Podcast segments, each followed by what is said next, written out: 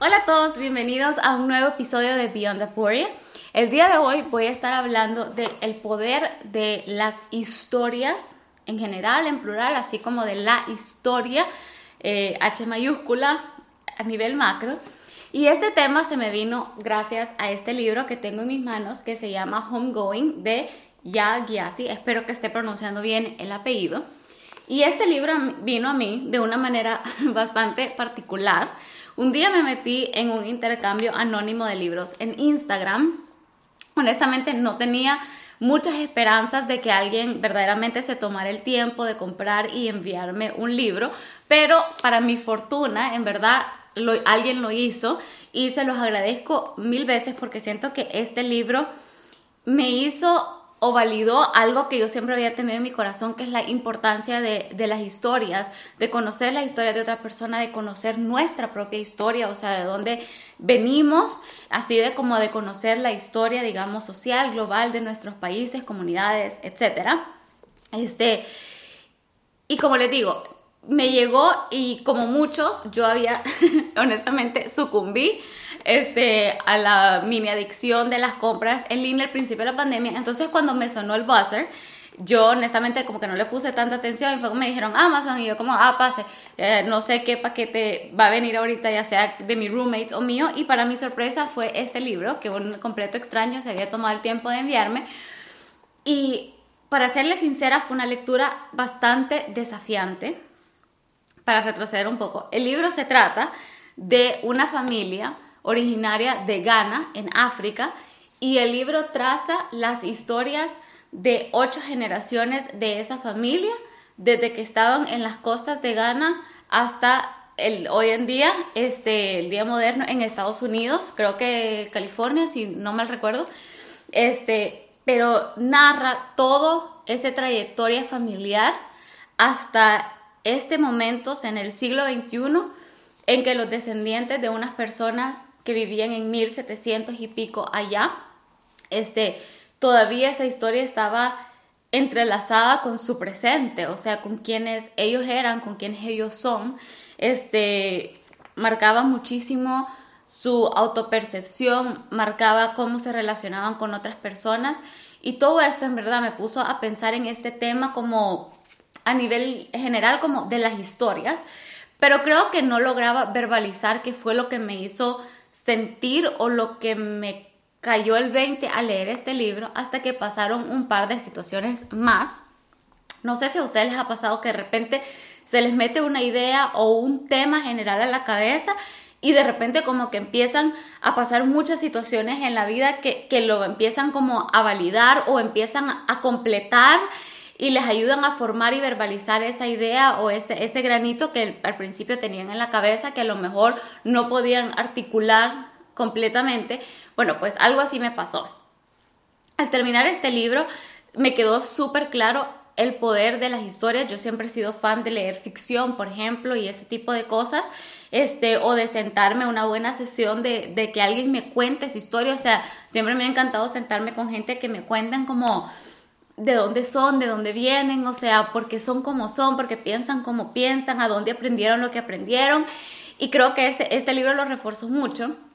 pero lo trajo mucho más a la tierra otras dos cosas que me pasaron con mi grupo en iglesia. Yo me reúno con un grupo pequeño eh, durante la semana y pasó que un día se unió una nueva persona. Y esto yo no lo hacía tanto en Latinoamérica, pero aquí a los canadienses les encantan hacer los famosos icebreakers, o como actividades para romper el hielo. Y en una de esas era ir alrededor del círculo, decir nuestro nombre y un fun fact o algo divertido acerca de nosotros. Y poco a poco, una tras otras personas era como, hola, me llamo tal, pero ay, no puedo pensar en nada interesante de mí, o como que siento que no hay nada fun acerca de mí, no puedo pensar en nada, ay, tengo una historia bien aburrida. Y dije, qué loco que quizás si todos fuéramos acá y fuéramos honestos acerca de nuestras historias, cada una tendría diferentes cosas mega fascinantes, pero qué interesante que nosotros somos los primeros y somos bien rápidos en dismiss y como no prestarle atención o, menospreciar o minimizar el poder de nuestras historias personales. Obviamente quizás hay historias personales que son súper profundas, entonces en verdad no eran apropiadas para contar en una actividad para romper el hielo donde se supone que compartías algo pues medio superficial y ligero, pero me pareció súper interesante el hecho de que uno tras otro como que esa era haciendo la respuesta de las personas. Y la segunda cosa que pasó es que con este mismo grupo estamos haciendo un club de lectura leyendo un libro que se llama Emotionally Healthy Spirituality, espiritualidad emocionalmente sana. Y el segundo capítulo de este libro lo voy a linkear en el show notes o en la descripción para que lo busquen porque en verdad está súper, súper, súper recomendado. En el segundo capítulo de este libro se trata todo acerca de conocer nuestras historias, conocer de dónde venimos, por qué pensamos como pensamos, de procesar eh, memorias pasadas, tanto positivas como negativas, que nos han formado hasta el día de hoy, porque creo que en, idealmente todos quisiéramos a veces decir, cuando es 31 de diciembre, por ejemplo, ay, el otro año volteo la página, eh, voy a ser una nueva persona, pero la verdad es que no es así, porque muchas veces hay cosas en nuestras propias historias, tanto personales como historias macro, social, que han shaped, o sea, han influido mucho y nos han formado en quiénes somos el día de hoy, en por qué pensamos como pensamos, hablamos como hablamos, eh, decidimos como decidimos, cuáles son nuestros patrones de consumo, cuáles son nuestros eh, alineamientos políticos, este, cómo pensamos acerca del dinero, por ejemplo, qué creemos acerca del matrimonio, diferentes tipos de cosas este, que se nos han ido pasando y enseñando por medio de historias, por medio de lenguaje, por medio de códigos verbales y no verbales que son parte de quienes somos. Y este autor me encanta como lo pone en el libro porque él dice, tenemos que aprender a ir hacia atrás para poder ir hacia adelante. We have to go back to go forward. Así lo, lo pone él y me encantó muchísimo porque en esencia esa idea es conocer nuestra historia en todos los sentidos, en el sentido propio, pero también en el sentido macro. Ah, y la tercera cosa, hace poco estaba hablando con unas amigas mías, este, y una de ellas nos estaba contando de que está tratando de convencer a su familia de hacerse el test este de, de ADN con ancestry.com y dice, porque en verdad como que me ha entrado este bug de, de, conocer a mi familia y fue porque leyó un libro similar a Homegoing, no era este, pero uno similar de una familia japonesa. Este, y fue como que a ella también le cayó esa, esa realización y ese 20 de como, hey, qué importante es conocer de dónde venimos. No porque es algo que nos va a definir, no porque no, no voy a poder romper el molde, no porque es lo que, ah, porque toda mi familia o mis historias es así, mi linaje es así, entonces mi futuro va a tener que seguir siendo así, sino que precisamente porque inconscientemente ya hay cosas de nuestra historia y de la historia global que nos están definiendo. Por ejemplo, estaríamos locos, sí, bueno, no locos pues, pero por ejemplo hay un autor, un, comentador político que para él la historia terminó en 1800, 1989, eh, perdón, con la caída del muro de, de, Berlín y él tituló una columna que se hizo bien popular, El fin de la historia, y se dijo, se acabó la división eh, este-oeste, derecha-izquierda. Imagínense qué er-, errado estaba él si, o qué errados podemos estar si no entendemos hasta el día de hoy las repercusiones que ha tenido esta división entre este, oeste, oriente, occidente, derecha, izquierda en nuestro mundo que siguen teniendo ramificaciones el día de hoy. Y si no entendemos, incluso yéndonos más atrás, de dónde vinieron estas divisiones de este, oeste, oriente, occidente, eh, derecha, izquierda, liberal, conservador, demócrata, republicano, ¿de dónde vienen? Entonces empezamos a trazar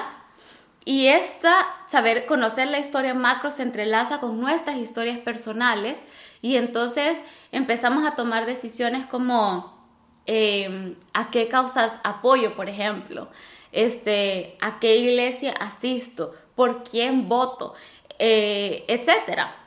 Y de nuevo, no es que nuestras historias son definitivas por eso, porque uno va aprendiendo a lo largo del camino, no es que nuestra familia de origen, nuestra nacionalidad lo define 100%, pero créanme que influye, o sea, incluso yo lo decía en este club de lectura, yo que he, sido parte de una iglesia local en Latinoamérica y de una iglesia local en Canadá, influye muchísimo, porque las historias de los lugares son diferentes, lo cual ha llevado a que los individuos de alguna forma sean diferentes y aunque el mensaje que creemos es fundamentalmente el mismo, este, sí, solo la, manera en la que quizás nos relacionamos o lo comunicamos, lo vivimos hasta un cierto punto, puede manifestarse de forma diferente. Obviamente aquí podemos meter personalidad, podemos meter un montón de cosas, pero al, igual todos estos factores terminan eh, siendo parte de nuestra historia y por lo tanto es como que yo creo que es importante estar consciente de ellos. ¿Por qué me parece a mí que las historias son poderosas y que deberíamos engage e interactuar más con ellas? Creo que en primer lugar, como he venido aludiendo todo este tiempo, precisamente porque nos informa acerca de por qué, por qué soy como soy, por qué pienso como pienso, por qué aprendo como aprendo. En segundo lugar, nos permiten precisamente aprender, aprender acerca de nosotros mismos, aprender acerca incluso de Dios, aprender de los demás, de las demás personas. O sea, creo que para mí una de las cosas más fascinantes de venirme a estudiar fuera fue el poder haber interactuado con personas y seguir interactuando en una, en una ciudad tan multicultural y un país tan multicultural como Vancouver, poder interactuar con muchas personas y darme cuenta que la creencia que yo tenía de personas de Turquía o de Irán, por ejemplo, a lo mejor, o sea, mis propios sesgos, prejuicios o cosas que yo había escuchado que venían precisamente pasados de, de, la, de la historia o de tradiciones o lo que sea, a lo mejor no eran tan así. Y me ayudaba más a entender las básicamente de dónde venían las personas, a entender más del mundo, a expandir un poco más mi entendimiento y a retar aquello que yo daba por sentado o por cierto, solo porque en algún momento así lo aprendí, porque en algún momento esa fue la historia y la narrativa que se pasó de persona a persona. Eh, en, mi país de origen o en mi región de origen, etc. Entonces, honestamente, interactuar con las historias nos ayudan a aprender, nos pueden ayudar a aprender de la vida de otras personas y la vivencia de otras personas, del mundo, de otros países, de otras culturas, nos pueden enseñar eh, de incluso de muchas materias. O sea, yo me acuerdo en matemáticas en el colegio, por ejemplo,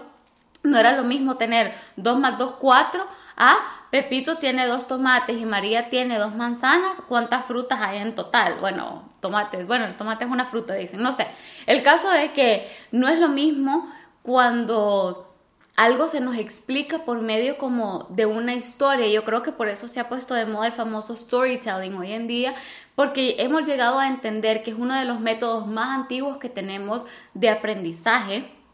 es la manera en la que en la que hemos aprendido a pasar el conocimiento de una generación a otra, es la manera en la que aprendemos de alguna forma a ver el mundo o el mundo toma forma y por lo tanto las historias son un componente vital del aprendizaje, o sea, está bien que queramos hacer fórmulas y números, pero al final del día esas fórmulas y números cuentan una historia también. Y tenemos que engage con eso para,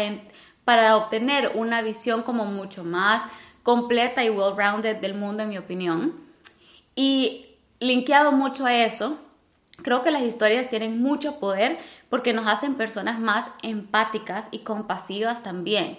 Por ejemplo, incluso leyendo algo como ficción, este, aunque los personajes puede ser que no sean reales, están informados por historias que se han escuchado en la vida real y nos pueden ayudarnos a adentrar como en la psique del personaje, a entender por qué esta persona actúa como actúa, a entender por qué esta persona potencialmente cayó en depresión o en adicciones y me ayuda a entender que,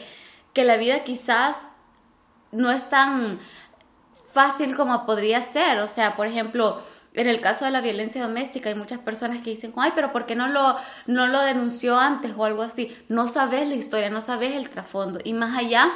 no has estado ahí. A lo mejor cuando obtengas una visión como mucho más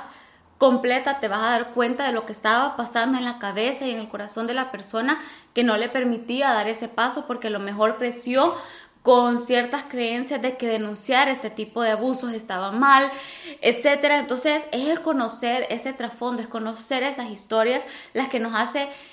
poder empatizar más con las personas, lo que nos hace tener relaciones mucho más genuinas. Este, yo me acuerdo en universidad, yo tomé muchas materias como de historia, eran parte de mi, de mi carrera. Y me acuerdo que un ejercicio que nos puso a hacer una profesora era en el marco de la Segunda Guerra Mundial y nos dijo, ok, su asignatura es la siguiente, pretender que ustedes eran tal general en esta guerra y uno de sus soldados les acaba de presentar este escenario, ¿qué hicieran? Y honestamente fue un escenario súper difícil, porque te empezás a dar cuenta que hasta que no practicas esa empatía y te pones los zapatos de otra persona y entendés todo ese trasfondo, toda esa historia detrás de las decisiones que las personas tienen que tomar o que toman, es muy fácil juzgar, es muy fácil decir, pero qué débil, es muy fácil decir, ay, pero hubiera o no hubiera hecho esto, es muy fácil eh, formarse unas ideas bien unidimensionales de las personas o de grupos sociales, de grupos étnicos, de grupos raciales, si no sabemos en realidad cuál es el trasfondo de eso. Una de mis charlas favoritas la dio eh, Chimamanda.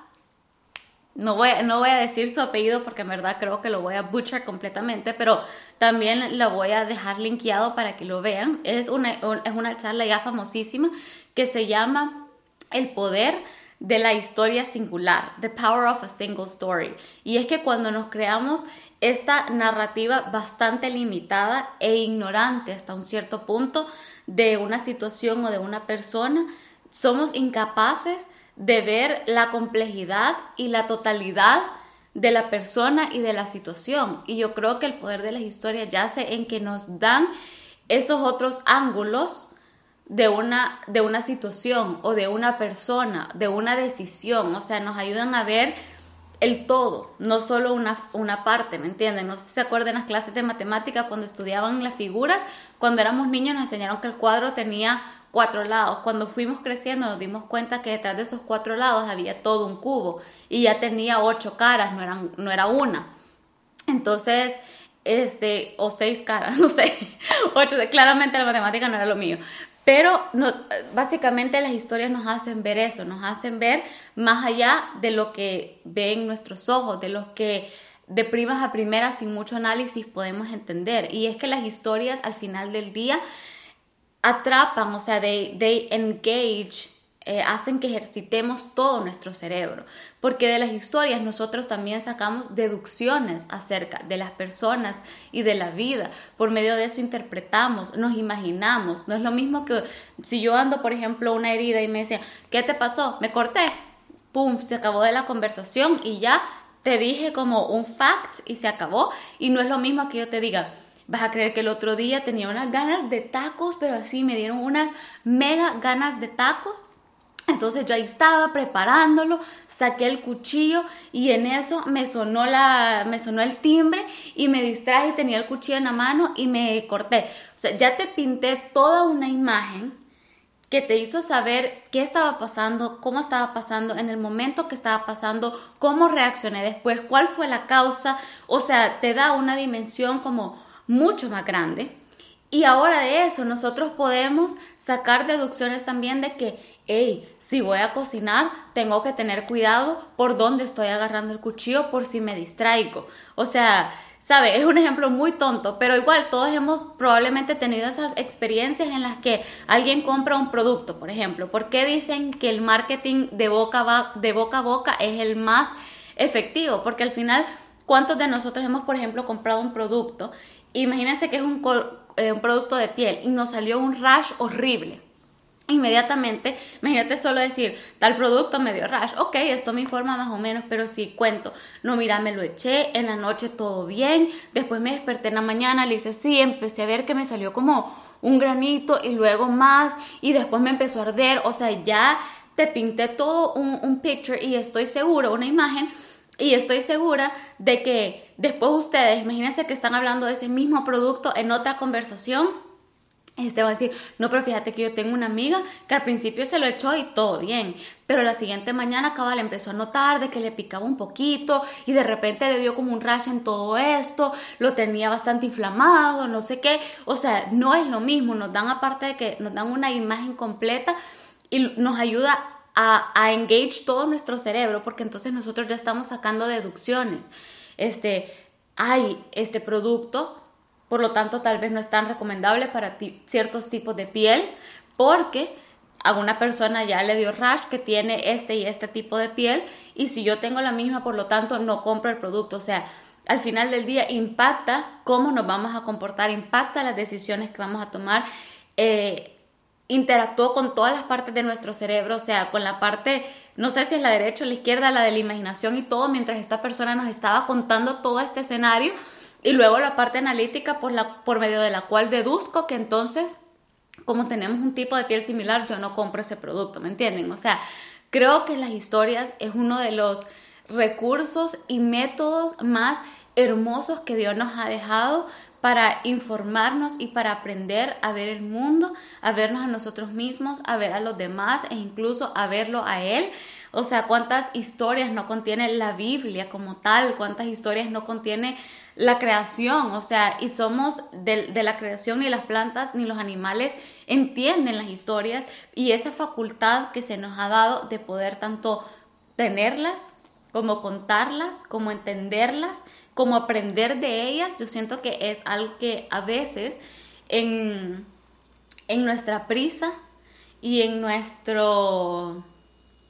sed, en, nuestra hambre como por cuantificar todo y por, sí, no sé, por, por, por hacer todo formulaic, o sea, sacarle fórmulas a todos, a veces nos perdemos del poder que no solo hay en los números, sino que también en las historias, tanto individuales como nuevamente en la historia con H, como disciplina macro del mundo, de nuestros países,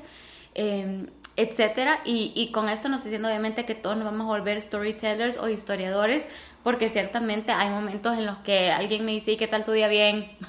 o sea, no, no tengo ganas de estar contando como todas las historias de todo lo que me pasó ese día pero ciertamente es un recurso que como humanos somos muy privilegiados de tener y que siento que, que si nos que si interactuáramos con ellas más y las reconociéramos y, le diéramos su lugar en nuestra vida, a lo mejor podríamos entendernos mejor y tener mejor relaciones eh, interpersonales y un mejor entendimiento de, de dónde hemos venido y hacia dónde queremos ir y qué pasos tenemos que tomar para lograr eso. Así que para no extenderlo mucho, lo dejo hasta acá. Espero un día hacer tipo un follow-up, tal vez hablando un poco más acerca de la historia macro y por qué me parece que es una disciplina vital de la que conozcamos más, especialmente en estos días,